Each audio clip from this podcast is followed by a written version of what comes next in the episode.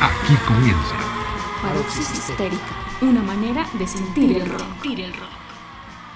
Queridos amigos y amigas de esta gran familia histérica, bienvenidos a un nuevo episodio de este podcast que como ustedes saben es de carácter independiente y pretende dar el espacio y el protagonismo a las bandas que han dejado legados importantes para el metal extremo y que además han tenido en sus alineaciones mujeres con toda la fuerza y la energía necesaria para hacer este tipo de música.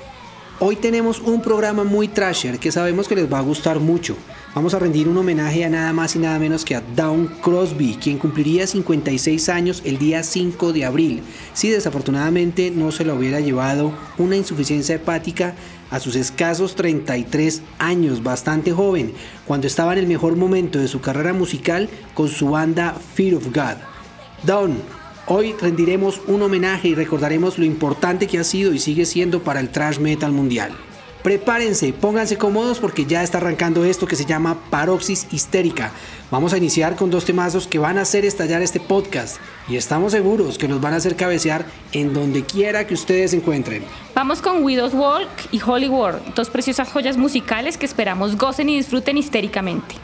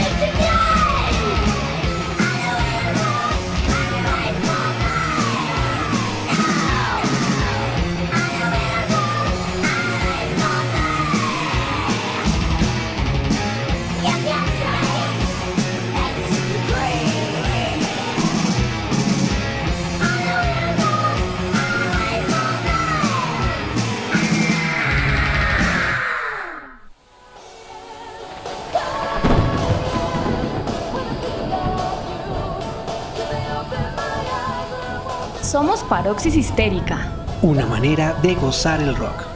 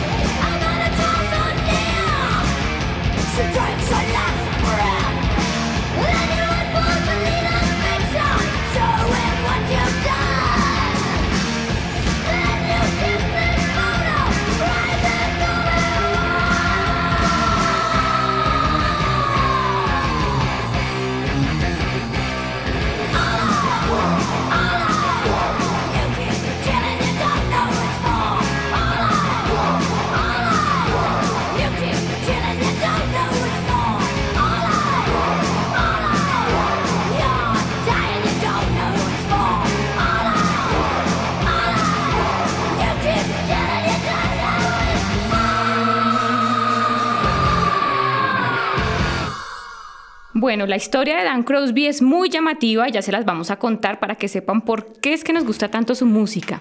Ella nació en Maryland, Estados Unidos, en el 63 y con apenas 21 años, muy joven, publica su primer demo con Ditant, la banda que la vio nacer y con quienes estuvo hasta el año 89, eh, cuando se retira y continúa con otro proyecto musical del que más adelante les hablaremos, porque ahora queremos concentrarnos únicamente en Ditant y en ese importante trabajo que se llamó No reconocer ninguna autoridad o Recognize No Authority.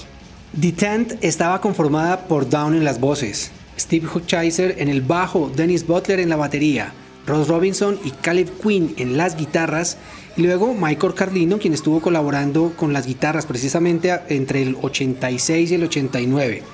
En el primer demo que ellos sacaron se anticiparon con cuatro canciones que vinieron a ser regrabadas más adelante y mejoradas para el disco. Les estamos hablando de los dos temas que acabamos de escuchar, Widow's Walk y Hollywood.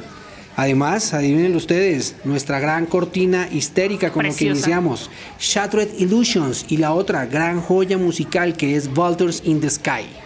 Solo con estas cuatro canciones ya se vislumbraba la rabia, velocidad, ese poder y esos buenos riffs que nos iba a traer esta banda. Y por supuesto la inconfundible voz de Dan Crosby, que se registraba ya como pionera femenina en los caminos del thrash speed metal. Bueno, y sumado a estas cuatro joyas musicales, vienen otras seis canciones que completan la decena de tracks que articulan muy bien el Recognize No Authority y nos llevan a varias experiencias y emociones.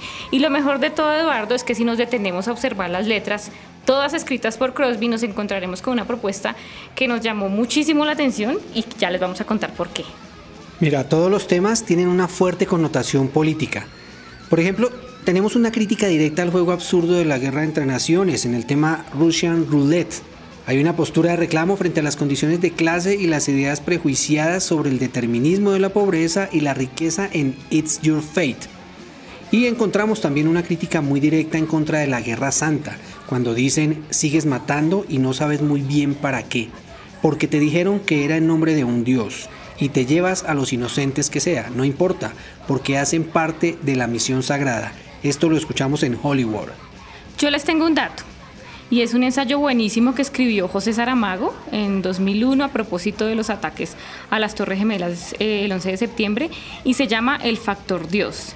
Y miren cómo es interesante que Ditant en el 86 estaba cantando prácticamente lo que Saramago escribió en 2001. Está muy recomendado y lo encuentran fácilmente en internet. De hecho, lo podemos compartir en nuestro grupo en Facebook para que puedan leerlo. Sigamos entonces con música. Ya sabiendo cuál es esta intención lírica de Don Crosby, vamos a abordarla con otros oídos. Vamos a escuchar entonces Russian Roulette y luego It's Your Fate, que hacen parte del lado A del Recognize No Authority. Esto es paroxis histérica. Una manera de pensar el rock. The word from the Kremlin today was that any hopes for detente were slim at best. What with the tensions that exist between the superpowers at present. you gotta be kidding.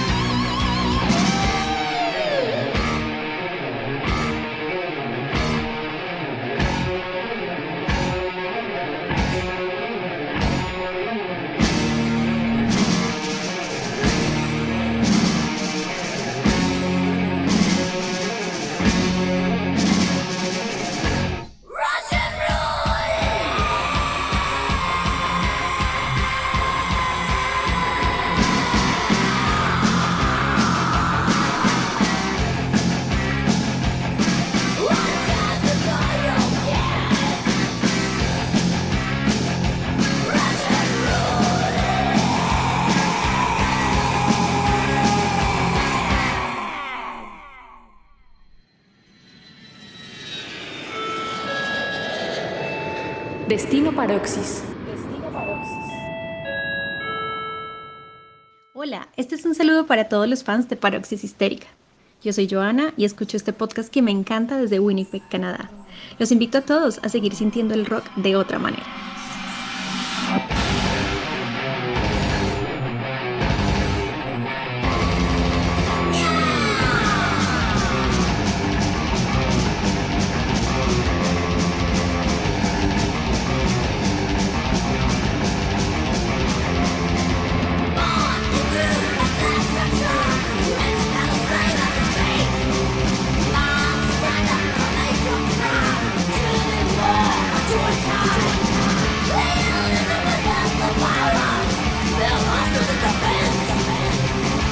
来了。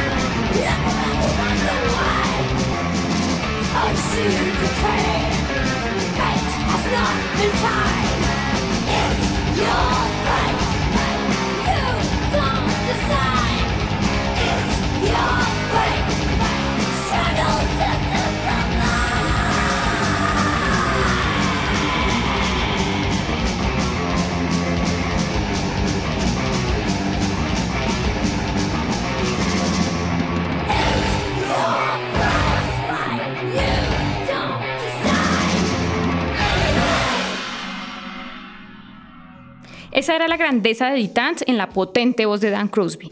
Ahora, para cerrar este lado A del Recognize No Authority, tenemos el quinto tema, Catalepsy, que viene a ser la pieza instrumental que precisamente estamos escuchando de fondo. Si el lado A fue contundente y directo con la crítica al orden mundial, el lado B en cierto modo viene a volcarse más hacia lo personal. Recordemos que esas emociones personales también son un acto político, ¿no te parece? Sí, claro, todo lo personal es político. Y eso creo que lo tuvo muy claro Dan Crosby con su propuesta musical y lírica. Arrancamos con Chatro Delusions, que nos habla de ese momento en que sientes que alguien acabó con tus ilusiones y destrozó todos los planes que habías construido. Te sientes desubicado, con sueños vacíos y con una profunda incertidumbre. Luego tenemos Life is Pain, que tampoco nos ayuda mucho porque nos dice que la vida es dolor y sufrimiento y que a veces te dejas llevar por falsas esperanzas que te engañan y la verdad es que en un momento te quedas solo con promesas rotas y pierdes el tiempo creyendo que vendrá un día mejor cuando no es así. Sigamos con estos sentimientos. Vamos a necesitar un pañuelo para escuchar estos temas, porque aquí nos lanzan sin ningún tipo de anestesia, Blood I Bleed. Esta podría ser la que tiene la letra más pesada. Podríamos entenderla como un reclamo bastante fuerte al proxeneta que esclaviza y somete la pasión y la sexualidad femenina para su beneficio. Sí, mira que es muy pesado cuando Crosby canta, dice esas frases, me taladra en la cabeza la idea de que sean niñas las que son usadas y despreciadas. Ese amante en el que confías te tiene en una esquina cobrando una tarifa y te está arrancando la carne de tus huesos. Es muy fuerte, es una denuncia directa y un rechazo a la violencia sexual que se ejerce contra niñas y mujeres. Y este es un aspecto al que vamos a volver más adelante porque con este asunto Crosby va a ser muy insistente y enfática a lo largo de su carrera. El disco cierra con Buitres en el cielo, que resulta también muy directa al decir que las armas y las guerras son la invención de ciertos poderosos para que nos matemos entre unos pueblos y otros. Nada equivocados, pero dejando siempre una productiva ganancia a la industria bélica. La canción tiene un intro muy llamativo, que menciona una especie de tensión política con el Kremlin ruso. Escuchamos estas canciones de las que hemos hablado entonces. Sí, vamos con música. Les dejamos con I Bleed y Voltors in the Sky aquí en Paroxys Histérica, una manera de entender el rock.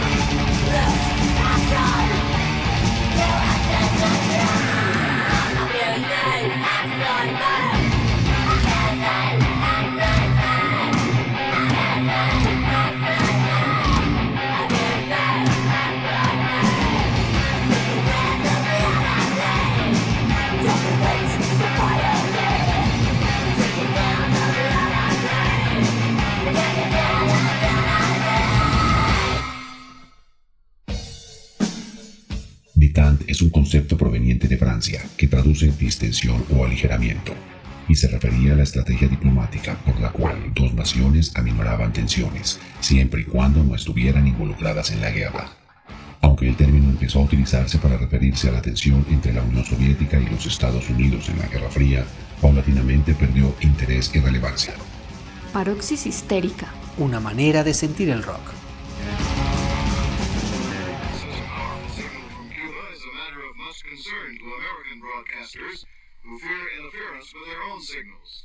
Now,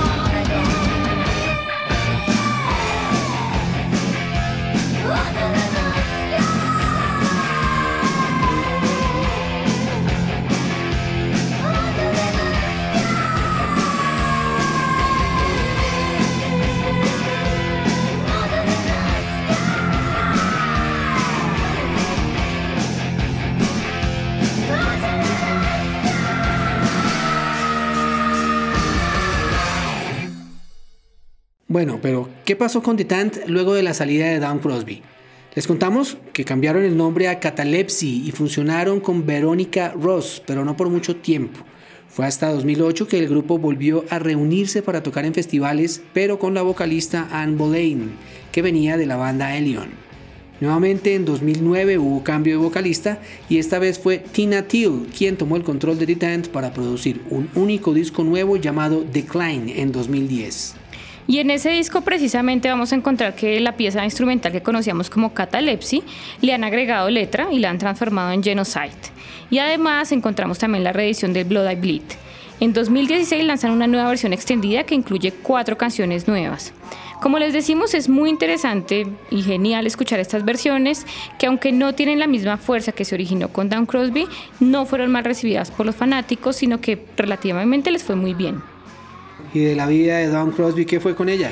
Pues les contamos que tan pronto salió de Ditant, conformó Fear of God, que desde el 91 empezó con su producción musical. El primer trabajo fue Within the Veil, integrado por nueve poderosos tracks que se van a distanciar muchísimo de lo que ya había hecho en el Recognize No Authority. Pero claro, eso es otro sonido. Sí, es distinto y se van a ir más por una propuesta eh, quizá más densa, amenazante. Yo siento que es algo muy íntimo y melancólico que se mezcla con atmósferas eh, sombrías, siniestras, nihilistas. Es un trabajo mucho más pesado, es un trabajo oscuro, tormentoso si se quiere, porque en este álbum Down se va a poner en el papel de las protagonistas de las canciones y va a cantar en muchas voces, con muchos gritos, eso sí más despacio que lo que hizo en Ditant, pero con una angustia profunda increíble, es impresionante. El trabajo cambia bastante, la actitud de Down es, Es otra. Es, es otra, es diferente. Este trabajo, sin embargo, fue muy bien recibido y aclamado por la crítica. Incluso muchos decían que Down había encontrado realmente su rumbo. Aunque pues, creemos que hace rato que lo había encontrado, solo que ahora está probando nuevas cosas y estos coros y estas voces que utilizan en los temas realmente dan otra profundidad a sus canciones. Queremos hablarles de este disco porque en lo que a letras se refiere vamos a encontrar contenidos mucho más personales y no sé hasta dónde autobiográficos, ¿Qué te parece? No lo sabemos. No es muy claro porque no encontramos mucha información. En estas letras se denuncia abuso tanto físico y sexual como emocional. Esto nos llama mucho la atención porque recuerden que en Blood I Bleed ya teníamos una referencia a este tema. Pues bien, en este disco Down va a ser mucho más directa. Veamos por qué.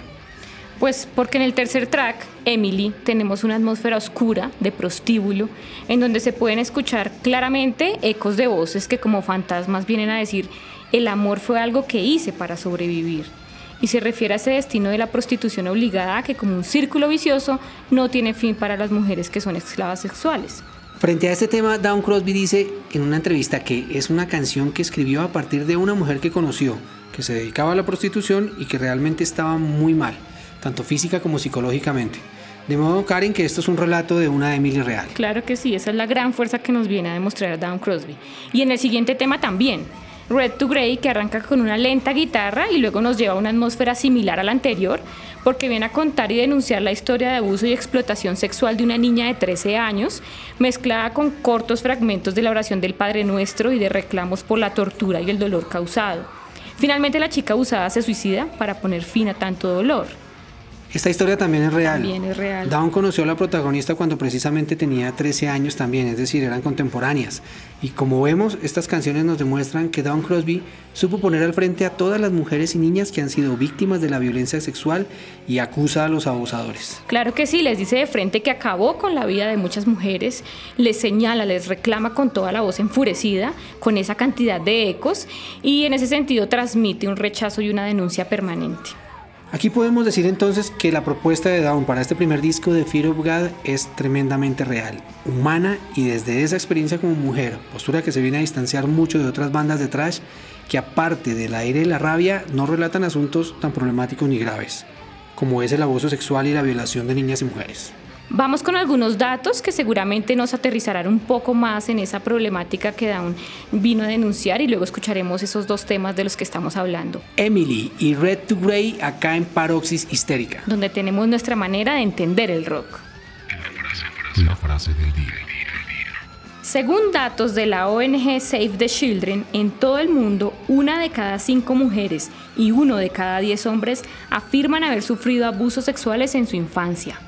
Estos niños y niñas tienen mayores probabilidades de verse implicados en otras formas de abuso en su vida futura, puesto que las consecuencias de los abusos sexuales son en muchos casos irreparables y abarcan desde consecuencias físicas y psicológicas hasta problemas cognitivos, de relacionamiento social, de funcionalidad biológica y de comportamiento sexual anormal, entre otros. Una de cada cinco mujeres y uno de cada diez hombres afirman haber sufrido abusos sexuales en su infancia. Afirman haber sufrido abusos sexuales en su infancia. La frase del día.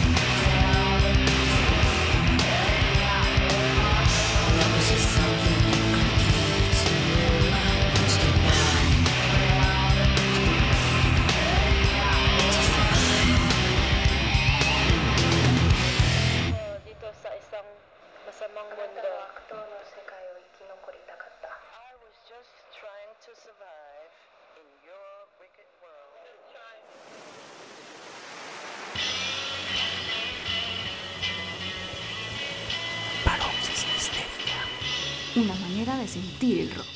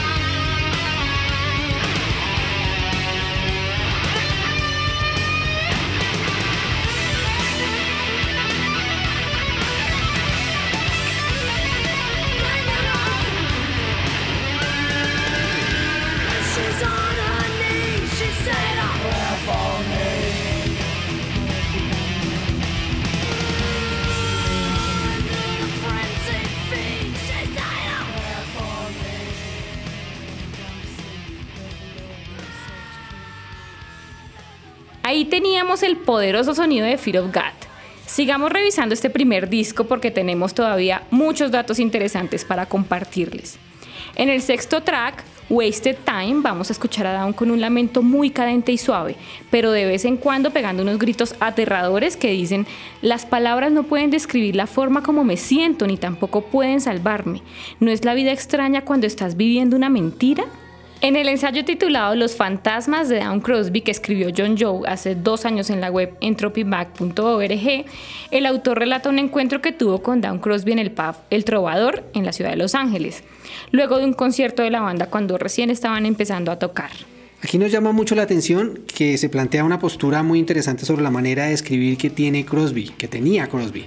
Siempre sobre la realidad, sobre los problemas de la gente de bajos recursos, con bajas posibilidades de éxito y no sobre temas imaginarios o fantásticos que es lo recurrente en otras bandas. A mí me llamó mucho la atención cómo el autor manifiesta que Crosby en Fear of God descubre su máximo potencial como cantante, pero también como compositora y como orquestadora de un gran coro de voces que gritan, que reclaman, que acusan, que hacen eco del abuso y la violación sexual ejercida contra las mujeres. Es muy recomendado este ensayo. Sería muy interesante para que lo lean si quieren acercarse un poco más a esta interpretación que tiene el autor sobre Crosby.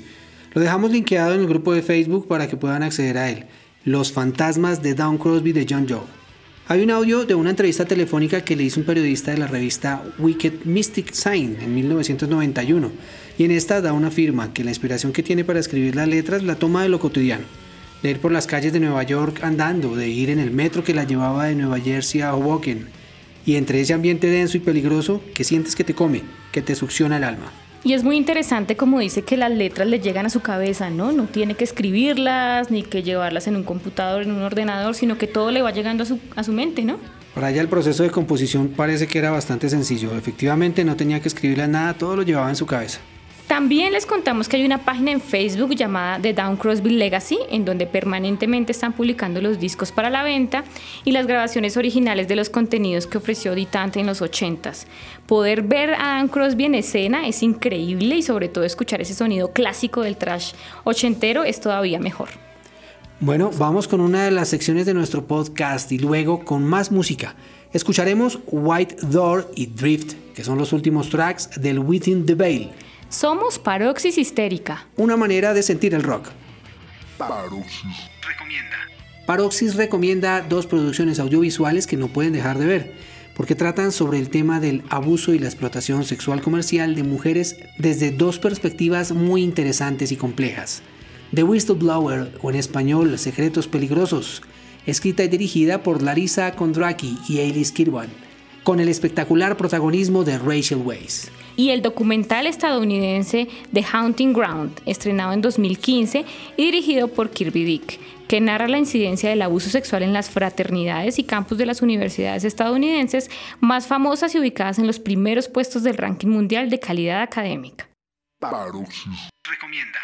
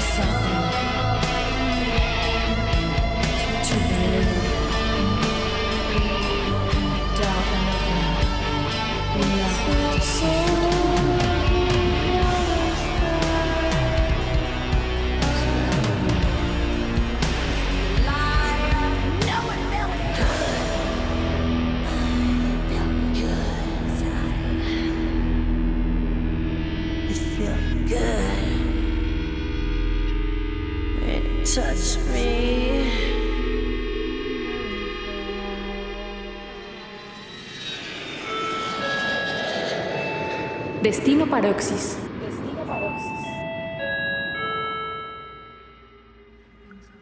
Hola amigos de Paroxis Histérica, aquí Juan Carlos Ochoa desde Santiago de Chile, reportando sintonía desde su primera emisión, eh, felicitándolos por tan buena labor de difundir el trabajo de las mujeres en el movimiento, en el rock, que muchas veces pasa desapercibido, pero no por ello ha dejado de ser fundamental para la evolución del movimiento. Aquí en Santiago el movimiento feminista goza de muy buenas bandas con trabajos muy profesionales que esperamos en el futuro poderles dar a conocer a través de este medio.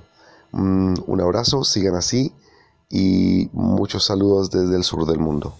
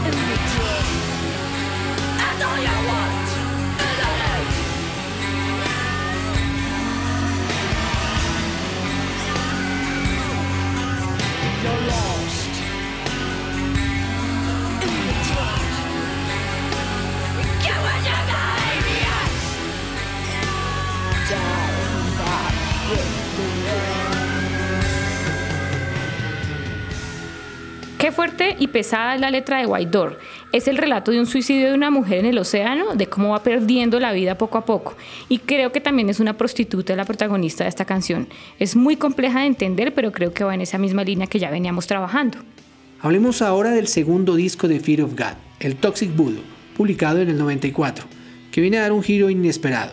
Si en el Within the Veil teníamos una atmósfera muy íntima, densa, lenta y con toda la denuncia presente, en el Toxic vamos a una velocidad mayor, recuperando un poco los riffs rápidos y un poco más agresivos, pero sin la magistralidad que se había visto en The Tant, Nunca jamás la vamos a recuperar. ni la buena esencia que Michael Cardino le imprimía a la banda.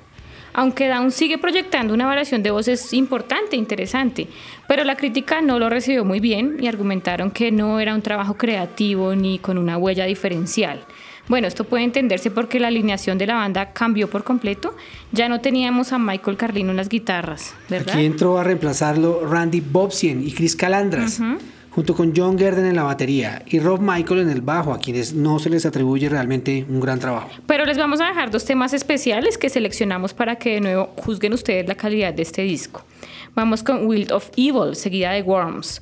Oídos atentos a ver si encuentran diferencia en la voz y el clásico estilo de Dan Crosby. And repeatedly raped her. Listen, you better do what I say or I'm gonna kill you. Say that doesn't matter to me. Your body will still be warm. I'll right now. Later. But she turned the table. She untied her, she got her gun, and shot him four times.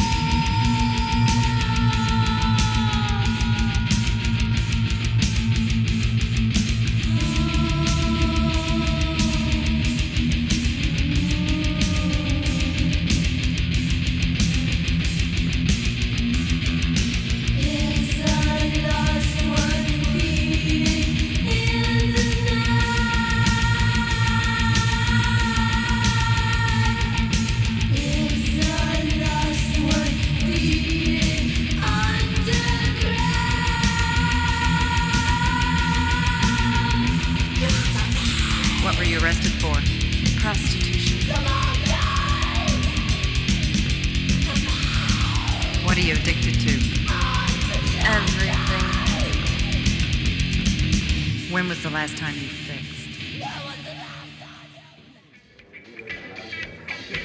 Paroxis histérica. Una manera de sentir el rock.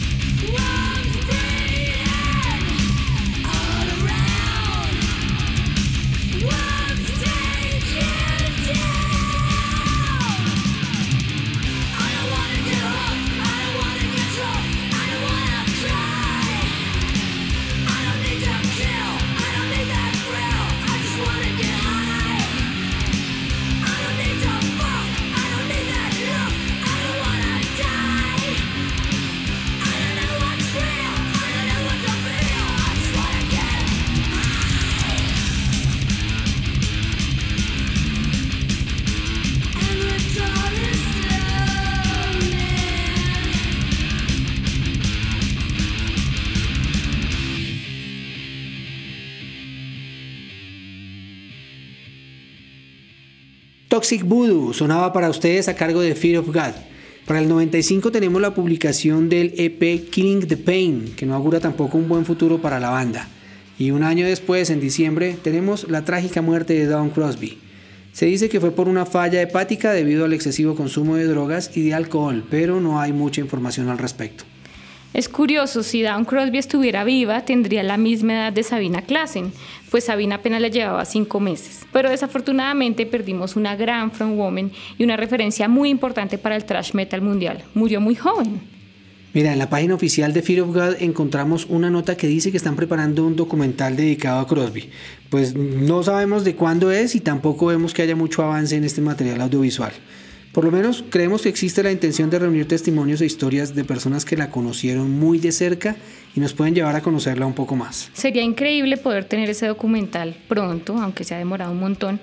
Eh, y por lo menos lo único que sabemos es que se llamará Behind the Veil de Dan Crosby Story. Y que esperamos que vea la luz y no se quede solamente allí en esta publicación. Gran familia histérica, este fue nuestro especial dedicado a la gran Dawn Crosby y a su potente voz, que siempre será una referencia para el thrash metal mundial y para otras mujeres que como ella se han atrevido a ingresar en una escena dominada por hombres y en expresar sus sentires y puntos de vista desde la experiencia femenina. Recuerden que nos pueden escuchar en Spotify, iTunes Podcast, iBox y Spreaker y también nos encuentran en Twitter y en el correo paroxishistérica@gmail.com. Damos saludos especiales a Juan Carlos Ochoa en Santiago de Chile y a Joana Duque en Winnipeg, Canadá. Amigos, larga vida al metal. Ellos fueron nuestro destino paroxis de esta emisión. Nos encontraremos en una próxima. Esto fue Paroxis Histérica, una, manera, de, sentir el rock.